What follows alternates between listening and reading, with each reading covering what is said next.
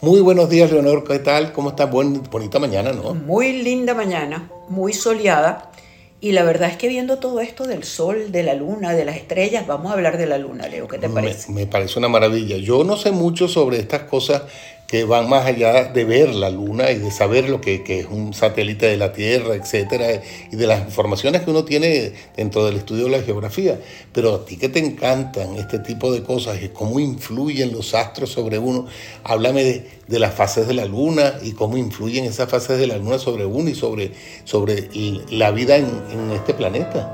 Bueno, imagínate, a mí, a mí la Luna de verdad que es algo, como tú mismo lo decías antes, que se le llamaba Selene en la mitología, eh, la luna ha sido algo muy significativo en la vida del ser humano, porque está asociada a la maternidad, a los deseos de amor, la famosa luna de miel, Leo. Es verdad, y a, los, a todo lo femenino, porque se supone que el sol que da calor, que es lo masculino, y la luna que es fría, es nocturna, es lo femenino un poco.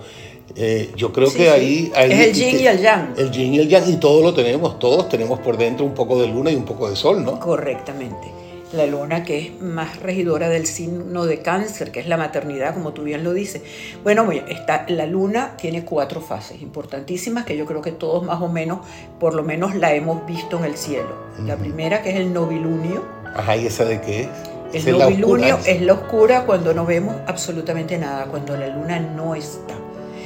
Y a pesar de que es lo opuesto a la luz, que es la parte de la oscuridad o luna nueva, allí es donde se puede germinar todo lo que nosotros podemos hacer de reflexión, de meditación, de hacer crecer, de sembrar proyectos, de propiciar planes.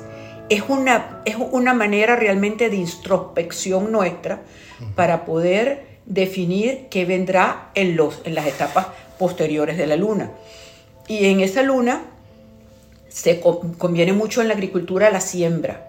Ah, fíjate. Sí, sí, es la luna donde, porque claro, está la tierra preparada para recibir esa semilla y está nuestra alma también preparada para recibir toda esa programación y todos esos deseos maravillosos que vamos a sembrar allí para poder cultivarlo en las diferentes etapas de la luna. Es verdad, y me habían dicho dos cosas. Una muy simpática, que es que no te puedes cortar el pelo. Sí, claro. Y la otra, que es el momento más propicio de hacer nuevas relaciones, de iniciar este, un noviazgo, de conocer gente, de conocer nuevas amistades y como tú dices, de elaborar proyectos. De elaborar proyectos. Es una, es una luna que propicia los inicios, inclusive de asociaciones, de negocios, de matrimonios.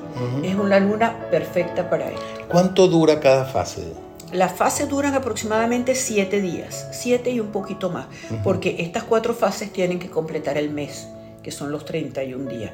Hay meses en que ocurren los fenómenos que, como tener dos, en dos, un solo mes dos lunas llenas, que eso es una cosa bastante extraña, pero se da el caso porque ellos van sumando sus días y a veces no alcanzan o sobran demasiado y se da este fenómeno. Claro, porque cada fase dura siete días y un poquito más, entonces 7,4 días. Y es por eso que cuando sumas, sumas 30 días o sumas 29,8 o algo por el estilo. Exactamente, y bueno, tú sabes muy bien que, como dijo el primer astronauta, astronauta Armstrong cuando puso el pie en la luna, dijo, este es un pequeño paso del hombre en la luna, pero es un gran paso de la humanidad. Y efectivamente yo creo que a partir se nos ha ido abriendo una serie de horizontes que han roto con muchos paradigmas con respecto a todo lo que somos nosotros y a lo que es el cosmos.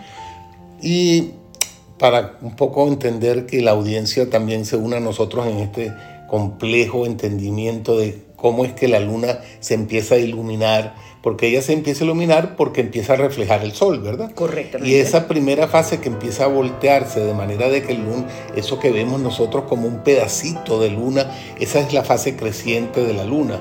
Esa también dura siete días, ¿verdad? También dura siete días y allí, eh, allí en la fase esta creciente es donde te dicen que no te cortes el cabello, ¿no? Eh, el eh, pelo, que no te cortes el pelo. y no se, no se puede podar. Y no se puede podar. No se pueden podar árboles, es interesante. Eh, ¿Dónde habrá nacido eso? No sé, pero mucha gente es seguidora de las fases lunares. Inclusive ahí creo que una serie de, de calendarios, que son calendarios lunares. Para los agricultores. Estos calendarios se hacen y te los vas a conseguir sobre todo donde vendan eh, comida de alimentos para animales o semillas para sembrar. Todas ellas tienen estos calendarios lunares, porque esto no es ninguna utopía, esto no es ninguna mentira estas fases, así como funcionan las mareas, que tú bien lo sabes, ¿entiendes? Que la, luna es la que hace que la marea crezca o decrezca. Igualmente pasa con, la, con los cultivos. Eso está clarísimamente comprobado, es una cuestión científicamente sabida, porque no hay nada más científico que la prueba, el error y la comprobación. Y esto está comprobado por los agricultores que efectivamente las fases de la luna afectan en el, en el sembradío de las plantas. Y una vez que la luna creciente comienza y tú sigues las normas de estos calendarios, etcétera, vendría cuando se cumplen los siete días, empieza a crecer y vamos a llegar a la luna llena. Sí, la, luna llena es, es, una cosa que viene de una tradición de, primero es un esplendor, así como durante el novilunio, como tú bien lo dijiste, estaba todo oscuro, inclusive antes que existiera la electricidad, la gente no salía de sus casas por, miedo, pues, a que pasara cualquier cosa, porque no se veía nada. Una luna que ilumina es una maravilla. A mí me contaba mi abuela que cuando eh, vivía en Europa, ella iba a los paseos de luna en París, en, los jardines que están del Palacio Real, que desde el comienzo fueron jardines abiertos, se hacían paseos de luna y la gente pues salía a caminar porque se veían. Se veían, sí. Bueno, fíjate que como tú bien dices, en, en el novilunio que no se ve nada, la gente aprovechaba de robar, pero yo también te digo que en la luna llena favorece todo lo que son los furtivos en el campo y la gente, claro, la gente que aprovecha que existe esa luz para este, los, famosos cazadores furtivos. Los famosos cazadores furtivos, igualmente los maletillas aprovechan de torear los ah, toros, qué maravilla. porque pueden ver el animal. O sea que son la, la, paradoja de esto, que tienes tanto el novilunio como el plenilunio. El plenilunio, como tú bien dices, es una maravilla, pero así como en el novilunio todo es introspección, todo es reflexión. Aquí, es energía, ¿verdad? Aquí es energía, aquí pura energía. pura energía. Aquí, eh, bueno, tú lo tienes que saber como médico, no se aconsejan las operaciones porque existe mayor riesgo de hemorragia, hay mayor frecuencia de que se adelanten los partos, a las personas dementes se les afecta muchísimo la Bueno, tanto que eh, eh, hay psiquiatras que, que, saben que hay un tipo de neurosis que, que lo llaman la neurosis selénica o locura lunar también de manera de que la, luna realmente influye sobre la mente humana, sobre la conducta del hombre a través del pensamiento que tenga por la influencia que tiene sobre la, luna sobre uno. Claro, pero si usted pones a ver que nosotros somos el 90% de nuestro organismo es agua. Es agua. Y la luna lo primero que rige y lo primero que controla es el agua, la marea. Es la energía que está más conectada a la luna. Nosotros también somos hijos de la luna. O sea, estamos sumamente conectados con la luna y, no nos podemos olvidar de que ella está allí y está permanentemente indicándonos en qué fase está. Aparte que la luna, la luna llena, el, el, plenilunio, eh, ha sido inspiración para poetas y para músicos. Y para músicos, bueno, la, el Claro de Luna de Debussy, la Sonata Claro de Luna de Beethoven, el romance de la Luna Luna de García Lorca. O sea, tienes una, eh, una cantidad de, eh, artistas que le han cantado a la luna. Involucrados, García Lorca estaba, bueno, ese romance que es bellísimo, el de luna, La Luna Luna. Sí. El verde que te quiero verde. Y luego, después de esta fase, viene el cuarto menguante, que es cuando la luna empieza a menguar, cuando empieza a esconderse de nuevo para volver a su fase de novilunio.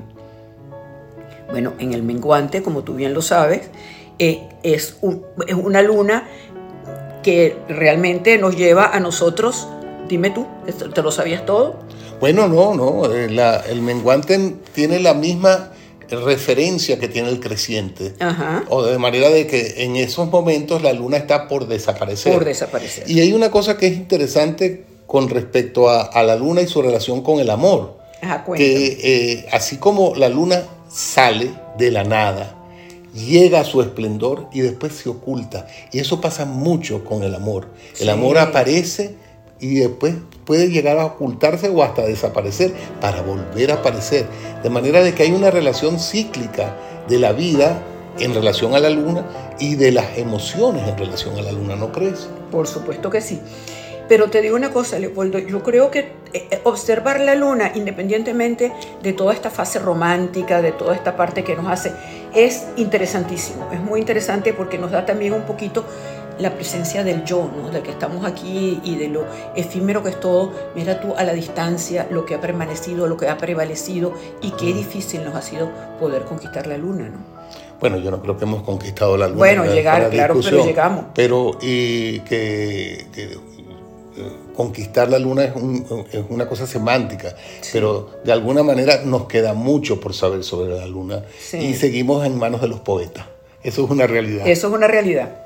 Eso es una gran realidad y bueno, me encanta, me encanta esta conversación porque esta conversación nos, nos cada vez nos enfoca más a dónde Leo bueno, no. A la física cuántica, que es lo ah, que yo quiero terminar de hacer contigo y tú nunca me dejas. es que yo no sé nada de eso.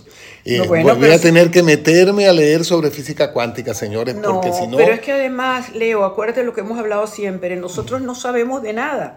Nosotros simple y llanamente con estas conversaciones me encanta hablarla contigo porque vamos descubriendo, vamos buscando y nos encantaría también. Vamos a hablar de física cuántica. Yo te prometo que voy a leer mucho sobre física cuántica para estar a tu altura. No, yo no, a mi altura, que más quisiera yo que saber algo de física cuántica, pero también yo quisiera animar a nuestra audiencia, que así como dice, que les encanta lo, lo bien que nos llevamos y todo este tipo de cosas, oye, que nos hablaran, qué piensan de todas estas cosas. Qué bueno, así, a mí también me encantaría porque así tenemos una relación más directa con ustedes saben que donde están mismo, donde están oyendo, pueden escribir y decir lo que piensan. Así que bueno, por hoy ya dimos nuestra opinión sobre la luna y esperemos que a ustedes les haya gustado. Leonor. Encantada, me encanta este, este podcast y un saludo inmenso a la audiencia con todo nuestro agradecimiento. Igualmente, hasta luego.